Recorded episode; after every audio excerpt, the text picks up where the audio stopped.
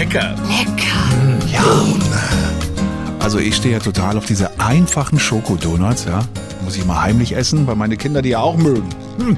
Aber wie gut oder wie schlecht sind diese Donuts eigentlich? Äh, Sind das reine Fett- und Zuckerbomben, vor denen wir besser die Finger lassen sollten? Oder äh, dürfen wir uns auch mal ein oder zwei oder drei gönnen? Hm? Und äh, wie sind denn unsere Brandenburger Donuts nun geschmacklich? Die Stiftung Warentest hat sie getestet in den Supermärkten und den Donutsketten, ja, die es in Berlin gibt und in Brandenburg. Beneidenswert wirklich. Sarah Waldau von der Stiftung. Hallo und guten Tag. Hallo, guten Tag. Frau Waldau, wer hatte nun die besten Donuts?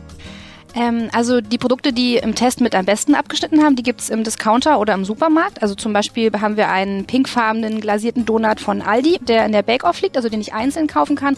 Aber auch so abgepackte Neunerpacks mit kleinen gezuckerten Donuts bei Edeka oder Aldi liegen vorn mit dabei. Und auch so Tiefkühlprodukte, zum Beispiel von Rewe, die haben ja auch so Mini-Donuts in der Tiefkühltruhe. Die sind auch eine gute Wahl. Das heißt also, ich muss nicht zu diesen Spezialketten unbedingt gehen, wenn ich gern Donuts esse. Okay, ist da was dran? Sind das jetzt wirklich Fett- oder Zuckerbomben? Also es sind natürlich Fettbomben, ne? wobei die Spanne ist da groß. Die reicht von 14 bis 35 Prozent Fett. Trotzdem muss man ganz klar sagen, dass als Zwischenmahlzeit, gerade für Kinder ist das zu viel. Das heißt also, wenn ich einen Donut esse, was ja total okay ist, bei den anderen Mahlzeiten doch mal gucken, da ein bisschen Fett einzusparen. Und beim Thema Zucker, ehrlicherweise, die sind auch süß, klar, aber es sind nicht die totalen Zuckerbomben. Also wir haben einige auch mit gut bewertet und Schokolade oder Eis hat auch ähm, mehr Zucker meist. Ich traue mich kaum zu fragen, aber haben Sie auch Schadstoffe in den Donuts gefunden? Nicht in besorgniserregenden Mengen. Also die Noten sind da gut oder befriedigend. Es muss sich niemand sorgen, wenn er einen Donut essen möchte. Haben Sie selber kosten dürfen, Frau Waldau?